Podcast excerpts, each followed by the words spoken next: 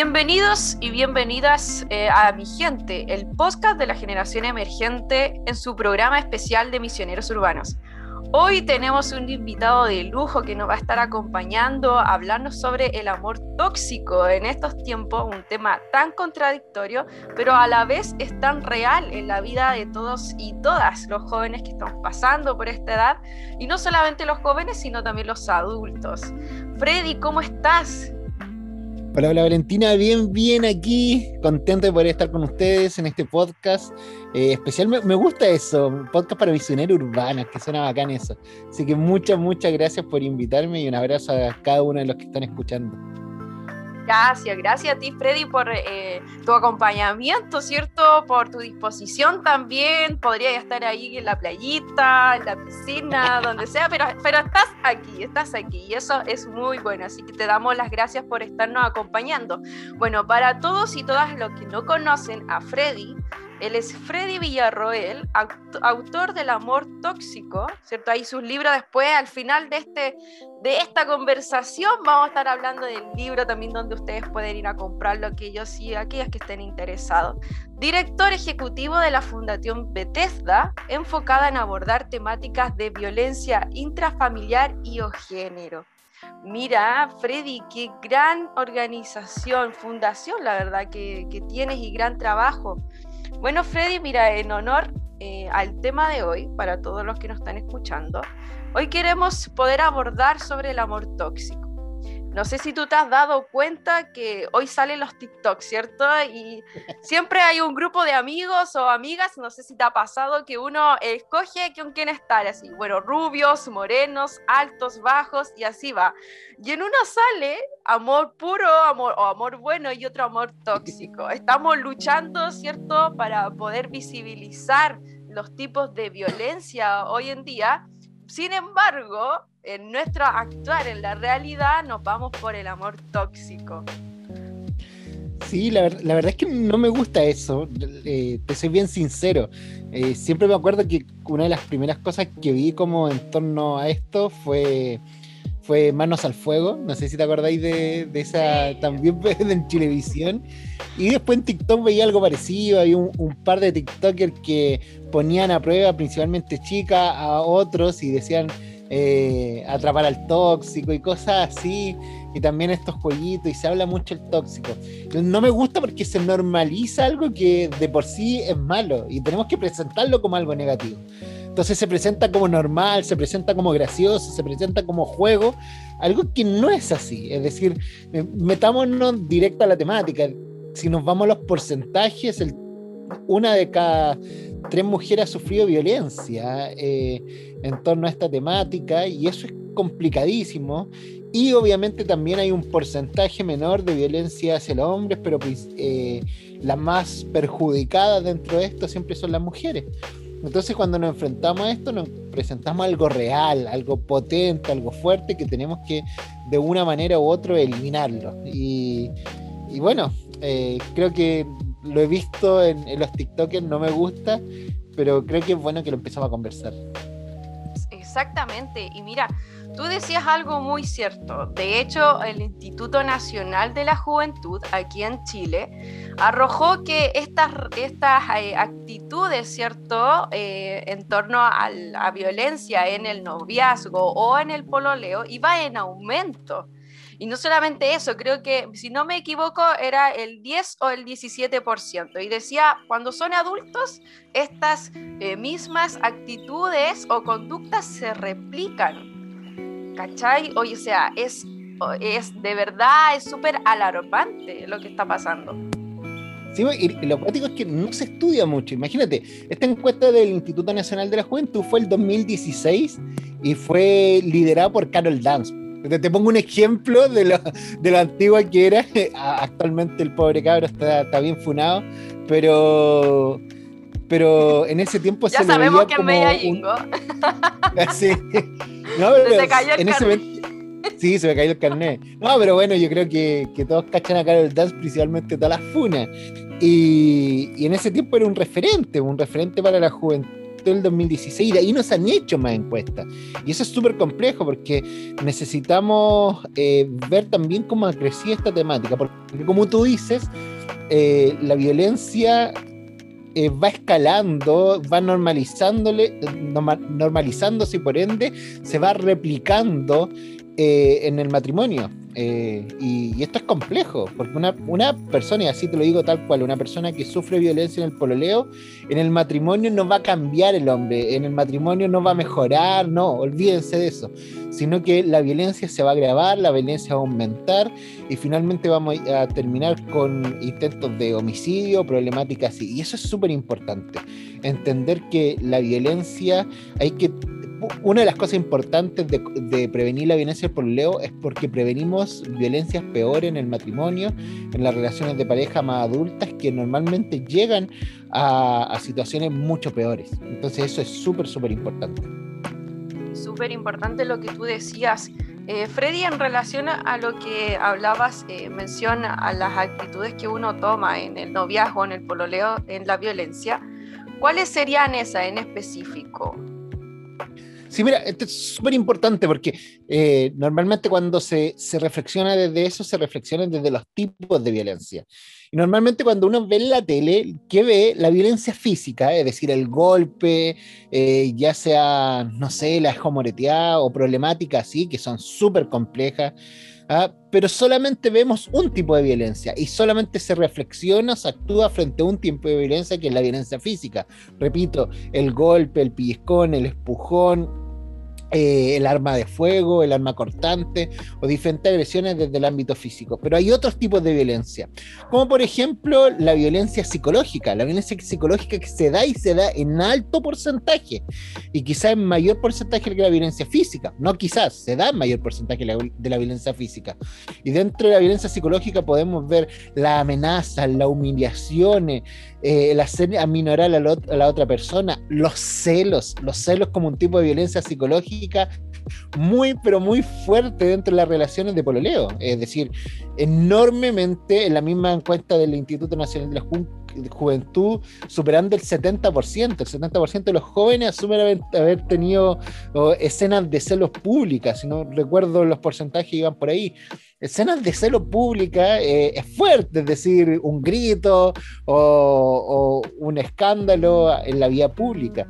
Entonces los celos son otra forma de, violencia psicológica y se da mucho. Y esto es súper importante porque los celos muchas veces también se enseñan, hay celos buenos y celos malos. No, pero los celos son en sí malos, hay que entenderlos como malos, hay que reflexionarlos como malos. Porque también en este normalizar los hechos de violencia, podemos ver gente que dice, bueno, si me cela, me ama. Eh, si, no, si no hay celos, no hay verdadera relación. O, el celo que eh, hace es porque me cuida y me siento cuidada por su celo. Cosas así que son absurdas, que son finalmente de una crianza machista y de una reflexión totalmente alejada a la realidad actual.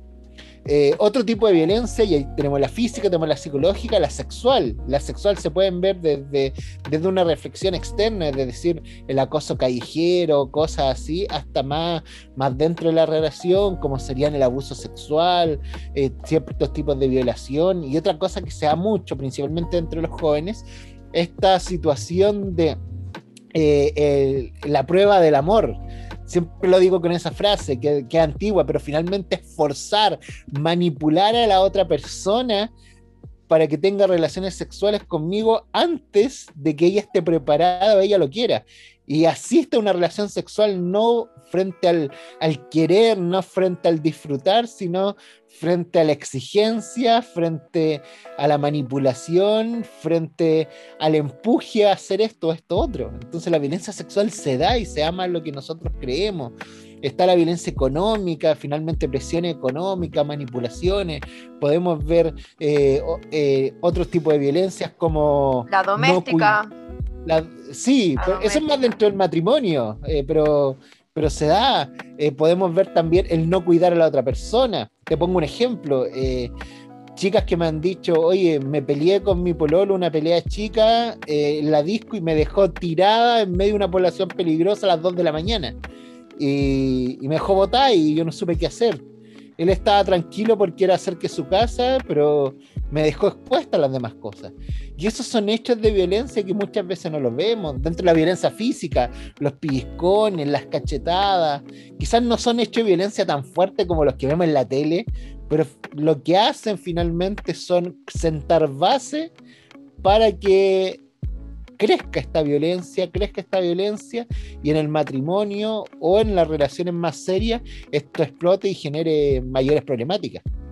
Exactamente, entender igual que la violencia o como uno le dice el amor tóxico, ¿cierto? Tiene un ciclo que llega a un punto que lamentablemente eh, no vamos a poder volver atrás. O sea, estoy avanzando un pasito para después llegar a pasos agigantados de un tema o de algo que me esté afectando, como es la violencia.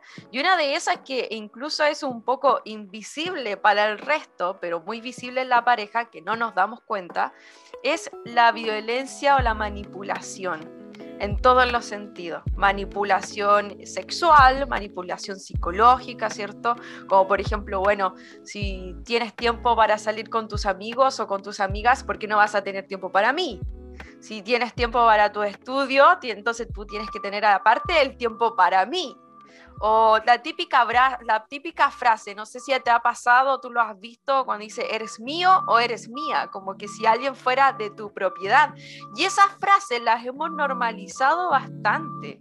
Y en relación a esto, ¿qué acción o, cómo afecta la idea de que tenemos el amor romántico? Que hoy se habla de eso.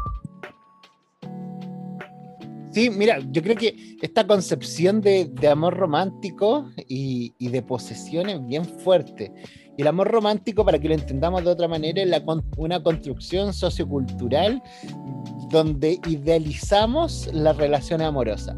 Y idealizamos desde varias reflexiones. Normalmente quienes, quienes enseñan el amor romántico lo hacen desde la perspectiva del amor de Disney este amor de Disney, donde la, princesa está esperando que este príncipe azul lo venga a buscar, y no solamente eso, sino esa reflexión de y vivieron felices para siempre.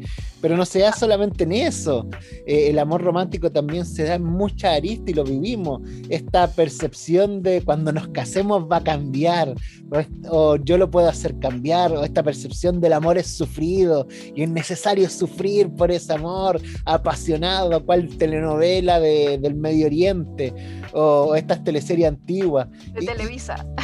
Sí, de Televisa, La Rosa de Guadalupe, no sé, pero eh, se da esa, esa reflexión, esa construcción sociocultural de, de que el amor es totalmente apasionado, sufrido y necesitamos vivirlo con, esa, con esos extremos que también muchas veces son, que en realidad que, son nocivos eh, en varias en varias áreas. Entonces, desde ahí vemos otras cosas, vemos el egoísmo en el amor y en el egoísmo el amor lo hacemos a través de la manipulación. Quiero conseguir algo con el amor y por eso manipulo y finalmente un amor egoísta, es un amor que, que ve otras reflexiones y que ve otras cosas por detrás del hecho. Es decir, manipular para conseguir algo en la relación eh, se normaliza demasiado y, se normaliza, de nuevo lo digo, desde, desde los chistes de amigas, desde las reflexiones desde el, desde el TikTok, desde tantas cosas, desde los mismos chicos en alguna en, algunas formas de conquistar y como si la manipulación eh, fuera, fuera un hecho favorable y no, es súper nocivo. Y frente a esto, para contrarrestar esto, yo creo que lo mejor es, es hablar desde una responsabilidad afectiva, desde ser responsable de, mis sentimientos, desde ser responsable del otro que se está enfrentando a mis sentimientos y, ser abierto en varias cosas. Es decir, ser responsable en mi forma de amar, en mi forma de sentir, es súper importante. Es decir, en todo sentido en todo sentido. Si yo quiero tener una relación abierta, nunca va a ser abierta si el otro no lo sabe. la, infidelidad es violencia, y así te lo voy a decir, la infidelidad es un hecho de violencia de, por sí, porque violenta psicológicamente, violenta las bases de lo que es una relación y violenta también el sentir de la otra persona. Es decir, ahí te muestro hartas cosas que se van de de la responsabilidad afectiva. Entonces, para no manipular, para no caer en amor romántico, para no vivir todas esas reflexiones, creo que es importante irse al otro lado, ser responsable, llegar a consensos con mi pareja, conversar todas estas cosas y que no sea una relación que simplemente busque lo suyo, sino que busque el bien común. Y creo que eso es súper importante. Mira, qué importante lo que tú reflejabas y lo que hablabas. Yo creo que una de las cosas que uno nunca piensa eh, cuando está en una relación, ¿cierto? Es pensar en el otro. Más bien pienso en mi propia necesidad y en lo que yo quiero, por eso actúo de esa forma. Mira, y lo último que tú mencionabas, Freddy, en relación al cuidarse uno mismo. ¿Tú crees que el hecho de generar o querer un amor eh, tóxico tenga que ver también con una baja autoestima? Sí, y, porque conectando con lo anterior, uno de los mayores problemas es que nosotros construimos relaciones desde las carencias. Eh, construimos relaciones desde lo que no tengo. Y esto es súper complejo. ¿Por qué? Porque nosotros como cultura eh, veo mucho el apurar relaciones. Y te pongo ejemplos de relaciones tóxicas. Eh, la persona que termina con una relación y está con otra al tiro y siempre y nunca puede estar soltero, nunca puede estar soltero. O, estas o estas personas que terminan y vuelven, terminan y vuelven, terminan y vuelven. Y todos esos modelos de relaciones finalmente, o de personas que viven en relaciones, podemos ver a gente que vive desde la carencia. Algo les falta y no se han dado el tiempo para estar solteros, para estar solos y construir una persona de la cual vale la pena enamorarse. y eso es importante, es decir, eh, construye una persona, construyo de mí una persona que, con la cual me gustaría estar. Eh, y entonces cuando nosotros construimos relaciones desde las carencias, desde el no tengo, salen frases como, eh, contigo soy feliz eh, y si no estoy contigo no soy feliz. Y eso es grave porque nosotros ponemos el peso de mi felicidad en la otra persona. Imagínate cargarle el peso de mi felicidad a otra persona. Y eso es potente, es tremendo y, y es súper dañino una relación. Y así muchas cosas, porque cuando construimos relaciones desde la baja autoestima, desde la carencia, desde, desde el ser inmaduro, desde el no estar preparado, desde tantas reflexiones, lo único que construyo son relaciones con base endebles. Y le voy a cargar al otro siempre un peso más, un peso de un peso de restaurarme, un peso de repararme, un peso de sanar mi corazón, un peso de cuidarme, y ahí vienen los celos, y ahí viene la celopatía, los problemas de carácter, ahí vienen tantas cosas, el egoísmo, la manipulación. ¿Por qué? Porque construí una relación sin estar preparado para esta. Y, pasa mucho, es decir, los tiempos de más amores tóxicos en la adolescencia los, tiempos de más de amores dañinos son ese tiempo, donde nos morimos por amor, eh, donde el amor siempre es extremo y hormonal. Pero eso es simplemente porque no estamos preparados para vivir una relación. Y, y eso nos cuesta asumirlo. ¿Por qué? Porque nadie nos ha dicho que, que parte importante de construir una relación es vivir una soltería sana. Vivir una soltería bacán, donde te preocupaste de ti mismo, de crecer y de, madurar. Y, me carga la gente, y te lo digo así, me carga la gente que dice, ay, bueno, yo vivo los pololeos para eso, probando por hartos lados y así maduro. Entonces lo que está haciendo es madurar a costa del otro haciendo daño y en, ese proceso de maduración lo único que hace es dejar gente dañada, gente adolorida, gente triste, gente con problemáticas. ¿Por qué? Porque no viví esa responsabilidad afectiva. Ser responsable en verdad con el otro con el que estoy. Ya, qué, interesante. De verdad, yo creo que uno reflexiona mucho eh, el hecho de decir, o sea, tengo que pensar en el otro, tengo que pensar también en mí ¿cierto? Es esta idea que también tenemos de el amor al prójimo y el amor a uno mismo. Y de relación a eso, ¿tú crees que las carencias se dan a, tener una idea equivocada del amor? Sí, eh, es obvio. Eh, creo que se reflexiona, como dijimos recién, desde el amor romántico, desde esa idea equivocada del amor, pero también desde, desde una idea de qué es el amor eh, en sí, que hay una reflexión mucho, mucho más profunda. Eh, a mí me gusta mucho la idea desde, desde, el cristianismo de que el amor no es un sentimiento, sino que es una decisión. Y esa, bueno, en realidad no es desde el cristianismo, sino que es desde la cultura eh, hebrea que se reflexiona desde esa profundidad. Es decir, el amor no es un sentimiento, no es algo que yo siento, sino que es una decisión diaria que yo tomo. Entonces, por ende, ese amar lo voy construyendo día a día. Y si los dos no construyen, no existe amor. ¿Por qué? Porque uno está amando y el otro no. Entonces, por algún momento eso se va a derribar de por sí. Eh, y que el amor no es un sentimiento que yo lo tengo simplemente al principio, sino que lo construyo día a día, es como una flor que se va regando proceso a proceso. Entonces el amor es más algo que se trabaja que algo que se siente, es más algo, es un proceso más que una realidad, es más un verbo con sustantivo, diría Arjona. es, es, una acción que un hecho, de, un hecho per se. Entonces es súper importante reflexionar así.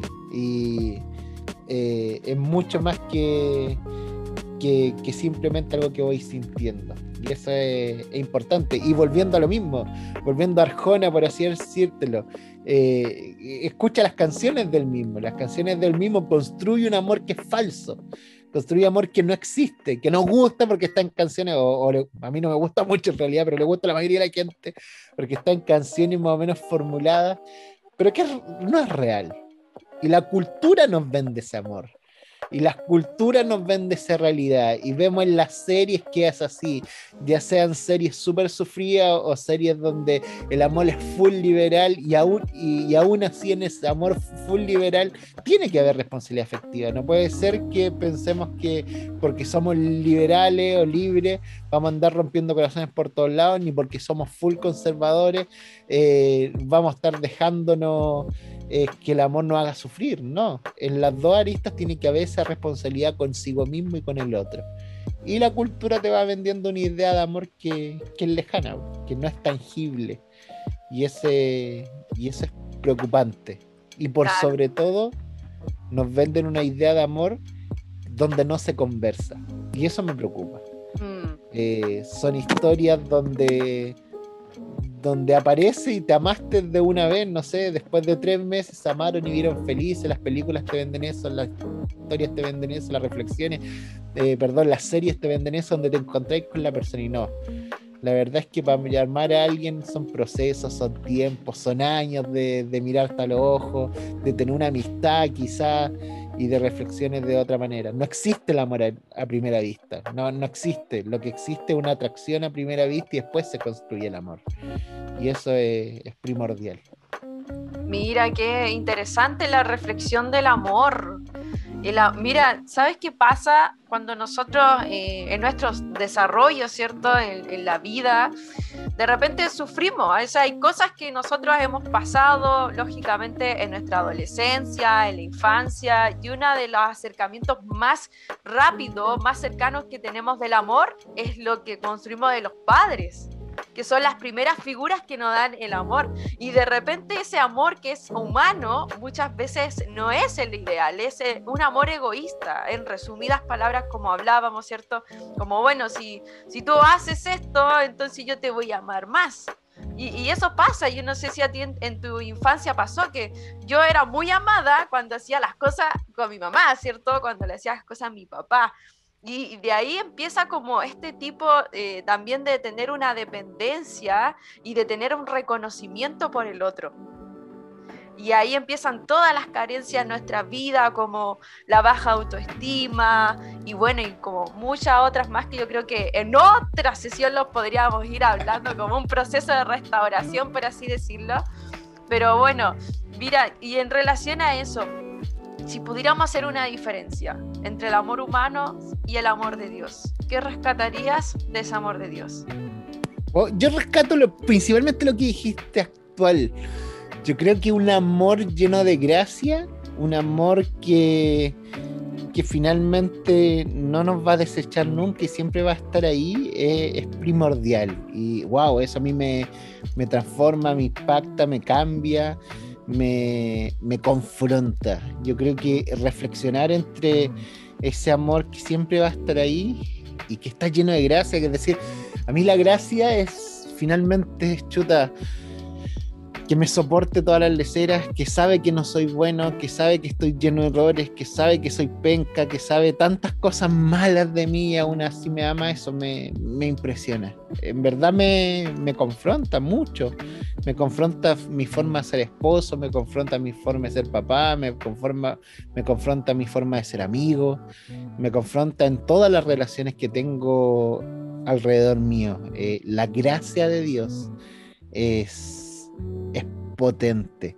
Y yo creo que por lo mismo, porque estamos acostumbrados no solamente por nuestro papá, sino por un sistema, un sistema que nos invita a competir, un, sistema que nos invita a ser más que el otro, un sistema que nos invita a arrasar con todo, un sistema, pero un sistema también que cobra, es decir, si lo haces mal te va a ir mal, un sistema que, que finalmente te invita a, luchar al 100% porque el que aquí eh, es el sistema de la evolución, pues, el que el más fuerte sobrevive y el más débil se queda en el camino. Reflexionar frente a todo esto, en que hay un Dios que le da lo mismo si eres el más fuerte, que le da lo mismo si eres el más pecador o el más santo, que le da lo mismo si tienes la mejor teología o la peor teología que lo mismo todas esas cosas simplemente te dice, mucha, reconóceme como, como tu Dios y listo, es tremendamente contracultura, es tremendamente revolucionario. Eh, pensar en, en su gracia es, potente. Y yo creo que creo que es muy difícil vivirlo. Creo que es muy difícil lograr saborear esa gracia, porque no lo hacemos. Y, porque es muy difícil hacerlo, es decir, eh, es, confrontarte a quién eres tú. Eh, me acuerdo de una frase que escuché hoy día en la mañana, tan solo hoy día en la mañana. Decía, la próxima vez que te ponga a criticar a alguien es porque te has comparado con ese alguien y no te has comparado con Dios. Cuando te comparas con Dios, te das cuenta lo penca que eres y lo grande que es la otra persona por soportarte. Y, yo creo que así. Eh, la gracia de Dios finalmente te confronta y, y te impacta. Eso. Y es, increíble el amor de Dios. Una de las cosas que más nos impacta, que yo creo que quizás más de uno lo hemos dicho en algún momento, Dios, eres muy tóxico porque me obligas a hacer esto, porque tengo que vivir esto, porque si yo quiero disfrutar la vida y contigo tengo que ir a la iglesia, no sé, puras cosas que tenemos de esa idea de, de Dios en realidad y no de una relación con Dios, que es la diferencia, ¿cierto? Pero hay algo que me llama mucho la atención del amor de Dios, es que Dios te da la libertad de decidir amarlo. Y eso es totalmente fuerte, es muy fuerte, porque te das cuenta que la otra persona, la idea del amor tóxico, no hay una libertad, no hay un cuidado, no hay una, hay una, una, una manipulación. En cambio, con Dios es eh, o sea, te, da la libertad, porque si él no hubiese creado, ¿cierto? Sin este poder de decisión, lo hubiéramos hablado, no hubiéramos amado, sin la necesidad de, amarlo, eh, no sé, libremente. ¿Cachai? Y, eso es sumamente fuerte. De verdad, yo creo que tan solo reflexionar eso que es un detalle muy importante, pero que marca mucho, decir, eh, si tú quieres amar a Dios es una decisión. Y es una decisión también que yo pueda amar al otro eh, y cuidar sus sentimientos, tener esta responsabilidad afectiva. Mira, tal vez hay muchos jóvenes en estos momentos que no están escuchando y están pasando por ese amor tóxico o ya lo pasaron, pero están aún con esa idea de, amor totalmente equivocado. ¿Qué consejo tú le darías a, estos jóvenes? Sí, está, está pensando lo primero es que, que la palabra de Dios dice que con lazos de amor Él nos ha atraído, Él nos ha acercado. Y es importante entender que cuando Dios te atrae con esos lazos de amor, también te invita a hacer lo mismo. Es decir, que lo primero, si alguien me está escuchando y, está viviendo una relación tóxica, lo primero es que tiene que saber que Dios no quiere eso para él. Y eso es primordial, principal y es un eje central en esta reflexión. Es decir, eh, por favor saquémonos de la mente tantas reflexiones donde no, yo lo voy a cambiar, tengo que estar ahí para que viva este proceso, o voy a estar ahí para que Dios lo cambie. No, no, sálete de ahí, corre de ahí, Dios no quiere esa relación para ti. Eso es primordial. No está en el corazón de Dios que tú estés viviendo una relación que te haga mal. Yo creo que eso es lo primero. Seas quien sea, esté en el lugar donde está, eso es lo primero. Segundo, una cosa importante es que vuelvas a tener círculos de protección. Una de las primeras cosas que hace un violentador es que te aleja de la gente que te ama. Eh, ya sean, te empieza a mentir, te empieza a decir, eh, no, no te juntes con tal amigo, tal amiga y te hablan mal, no te juntes con tu familia porque está en contra de nuestra relación, no te, eh, no vaya a trabajar ya que yo te lo doy todo, no es necesario que tú estudies ya que siempre voy a estar ahí, de poco a poco te estás quedando encerrado, encerrada en tus cuatro paredes y este violentador no te deja salir de ahí. Y te quiero decir algo, lo primero que tienes que hacer, vuelve con tus amigos, vuelve con tu familia, vuelve a, acercarte a tanta gente de la cual este, este violentador te, te alejó. Y eso es primordial, vuelve a tener un círculo de protección. Tercero, denuncia. Es hiper necesario que denuncies. Quizá alguien me va a saltar y va a decir, pero Freddy, aquí en, esta, en este país no hay ley de violencia en el pololeo. Da lo mismo, denuncia igual, deja constancia, eh, que te den por último una orden de alejamiento por violencia normal, pero que esto quede registrado y lucha para que se haga justicia. Y en esta lucha que se haga justicia, quizás no va a ser una condena grandiosa, porque vivimos en un país que, repito, no tiene ley de violencia en el pololeo, pero por lo menos que él sepa, este violentador sepa que tú no te quedaste tranquila, que sepa que tú fuiste contra él, que sepas que con este nuevo círculo de confianza hay gente que te apoya. Eh, y siempre digo lo mismo, aquí está la Fundación Bethesda, que es la que yo dirijo, para apoyar un montón de casos. Y, lo hacemos, lo hacemos a diario, estamos acompañando a mujeres víctimas de, violencia, sean cristianas o no cristianas. Tenemos una casa acogida para mujeres víctimas de violencia, que se han acercado mujeres a vivir en esta casa, hemos estado con ellas, no les cobramos ni un peso, no necesitan nada, simplemente alejarse del círculo de violencia donde están. Y tercero, y perdón, cuarto, y que es súper importante, súper importante, eh, es que frente a todo esto, frente a todo esto, busques procesos de restauración, busques procesos de reparación, donde un psicólogo, donde alguien que te acompañe, donde una pastoral, donde diferentes personas, ya sea un centro de la mujer, ya sea en cualquier lugar, vayas y restaures tu vida. Porque normalmente una persona que vive ciclo de violencia lo que también vive son tiempos de donde se le quebranta el espíritu, donde su autoestima se va por el piso, donde aumentan los ciclos de codependencia, donde las reflexiones de, sí mismo se van lejísimos y lo que hay que hacer es volver a tener esa autoestima, romper esa codependencia, reflexionar sobre sí mismo de una buena manera, restaurar tu identidad como persona y creo que eso es necesario para, para finalmente restaurar cada área de tu vida.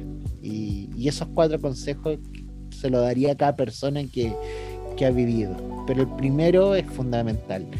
Dios no quiere que estés ahí y por ende Él te espera con los brazos abiertos para apoyarte en todo esto. Así es.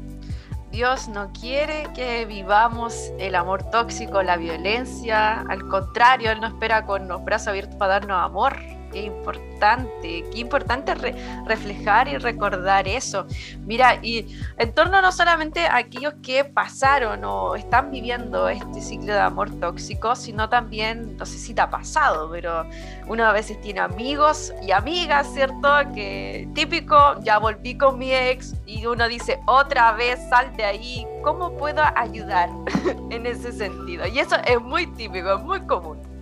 Sí, y yo creo que es importante entender que es muy común porque es parte de un proceso. Donde antes hablaste del ciclo de la violencia. Este ciclo de la violencia eh, es un ciclo donde siempre vuelve, eh, como la parte obvia es volver con el que te hace el agresor, volver con el agresor. Y este ciclo de la violencia te hace permanecer en la violencia sin que te des cuenta. Entonces tú no te das cuenta cómo permanece en esta, cómo esta violencia va creciendo, la van normalizando, esta va aumentando y simplemente la persona que está metida en la relación no se da cuenta. Entonces, ¿cómo lo hace? ¿Cómo se hace en medio de todo esto? Lo primero eh, es estar ahí. Y esto es súper importante. ¿Por qué? Porque tú misma lo dijiste ya volvió con el ex, ya de nuevo. Y yo escucho mucha gente que es parte del círculo de protección y que me dicen, pero Freddy ya como siete veces ha puesto una denuncia y la ha sacado, ya como seis veces la hemos sacado de la casa y vuelve. Yo les digo, sigan ahí, esa es parte fundamental eh, para este proceso, sigan ahí ella quizás va a caer 7, 8 veces más.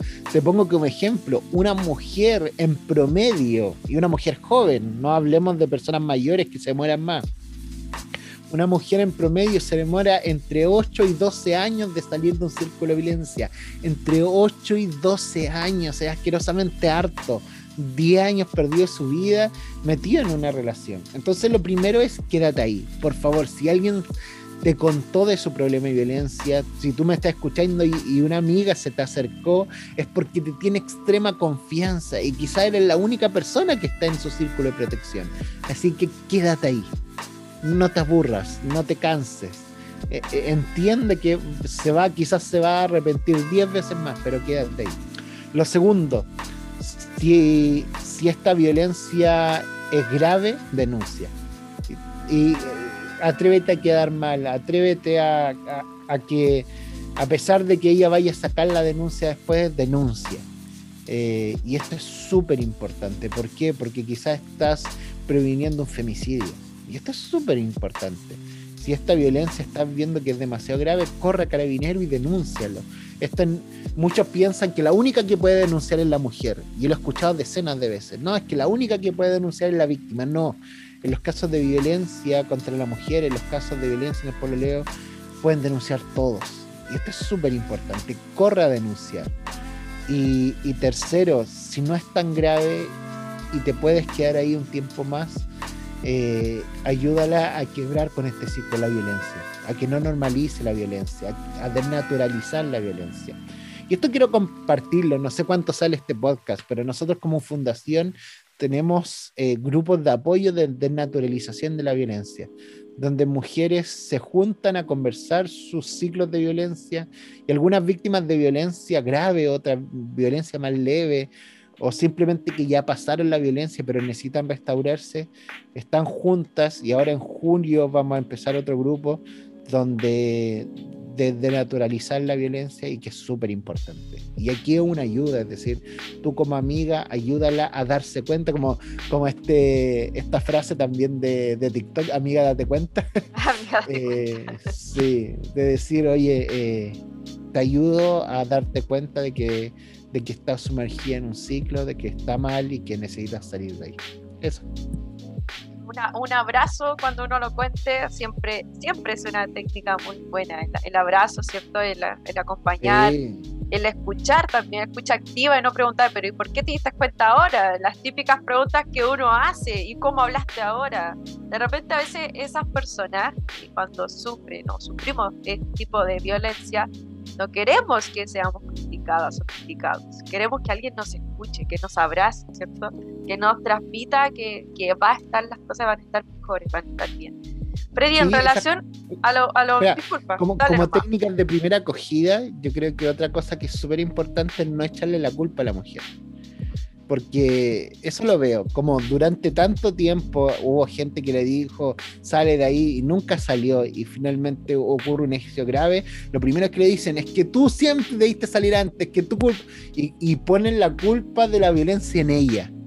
Y eso es súper nocivo, súper nocivo. Y, y quiero recalcar algo que tú dijiste, la escucha activa. Es decir, quizás la primera vez lo único que quiere ella es hablar dos, tres horas y un abrazo al final y llorar juntos. Quizás ni siquiera espera que tú les digas algo. Eh, y eso es súper, súper importante. Sí, y mira, ¿sabes qué?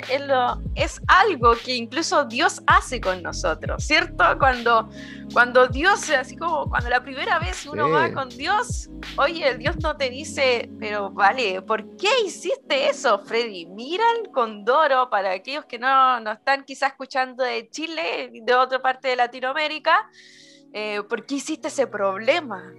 ¿Cierto? Eh, terrible, ¿no? Y Él nos abraza, así como al Hijo Pródigo, Él nos abraza, nos escucha, nos perdona, nos pasa por ese proceso también de restauración. Y eso es súper importante también aplicar nosotros con, lo, con el que está a mi al lado. Eh, qué interesante.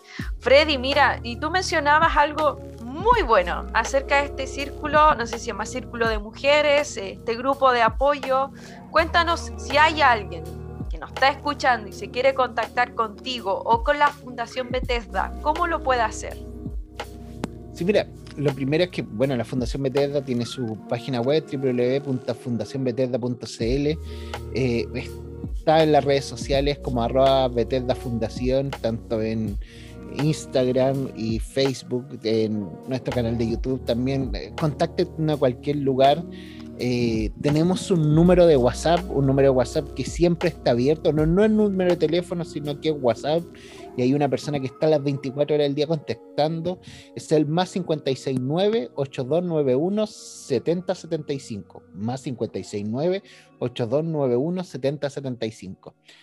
Entonces cualquiera de estas formas nos pueden comunicar, pero no somos lo único. Es decir, tal los centros de la mujer, tal 1455 del Ministerio de la Mujer y Equidad de Género, Carabineros de Chile, diferentes aristas donde tú puedes ir y denunciar.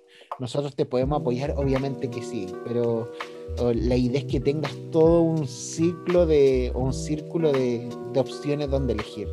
Y nosotros somos una de esas opciones y siempre también te vamos a acompañar a los otros, ya sea el juego de familia u otro, donde puedas estar.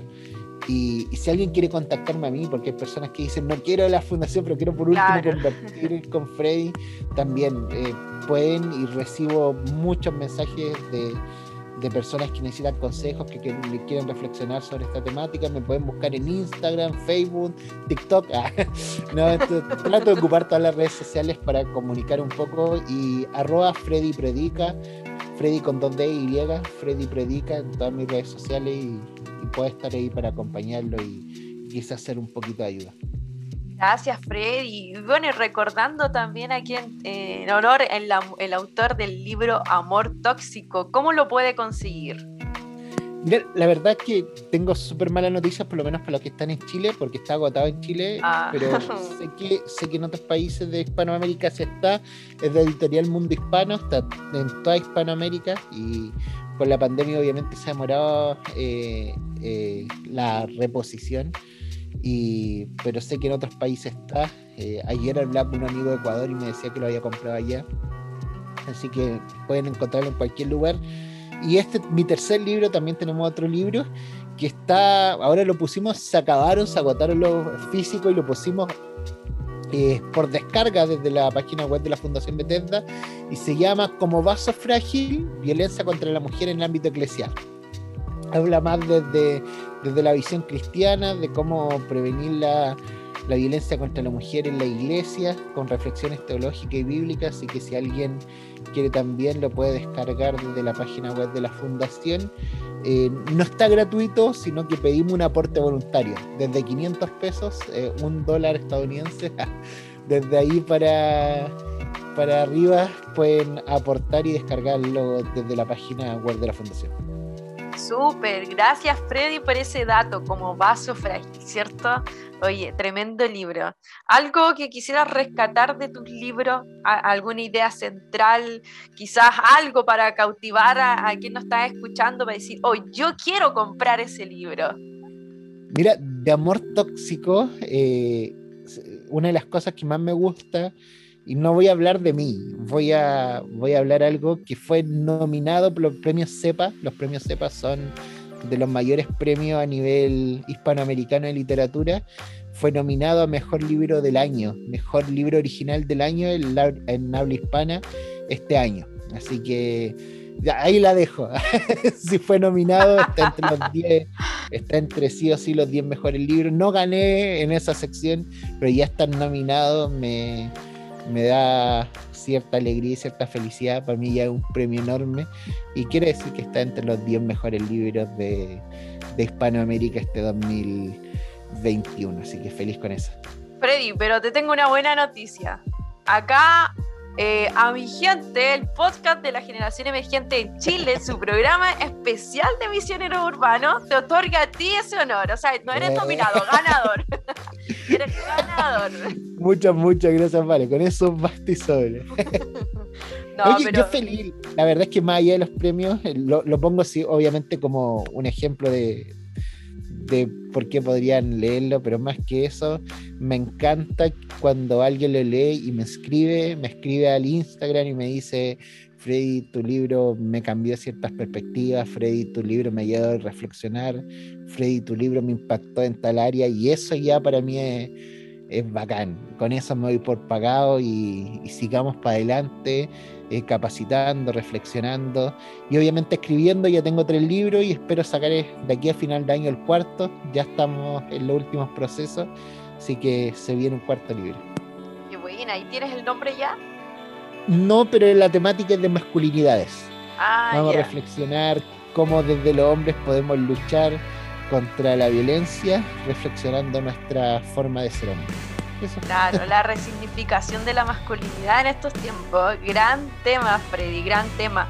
Bueno, agradecerte por estar acá con nosotros, por compartir también esta experiencia, eh, el trabajo que hace la Fundación Bethesda, tu libro también de hablar desde la experiencia sobre el amor tóxico. Sabemos que muchos nos van a estar escuchando y va a ser de gran apoyo y bendición para todos estos corazones que están esperando, ¿cierto? Una esperanza de amor y de restauración. Freddy, muchas gracias. Muchas gracias. Recuerda tus redes sociales por si se quedó ahí en el quintero y alguien se quiere contactar contigo. Para despedirme, muchas gracias a todos los auditores. Les mando un abrazo gigantesco, un abrazo gigantesco a ti, Vale, a, todo el Ministerio de Generación Emergente. Y obviamente eh, pueden seguirme en mis redes sociales, Freddy Predica, en todas mis redes sociales ya sea Instagram, Facebook, en todas, en todas me llamo igual, así que ahí me pueden seguir, acompañarme y hacerme alguna pregunta. Eso, muchas bendiciones. Genial, genial. Bueno, nosotros nos despedimos. Muchas gracias por acompañarnos acá a mi gente, el podcast de la generación emergente en Chile, en su programa especial de Misioneros Urbanos. Muchas gracias por acompañarnos y recuerden que nos pueden seguir en nuestro Instagram, en Facebook, no solamente Generación Emergente, sino también en Misioneros Urbanos. Y si quieren ser parte, por favor, envíenos un DM o para los que son un poquito más antiguos, un inbox ahí para que puedan ser parte de este gran ministerio y de apoyar a esta obra. Les mandamos un abrazo aquí conjunto con Freddy, que Dios te bendiga, cuídate. Chao, chao.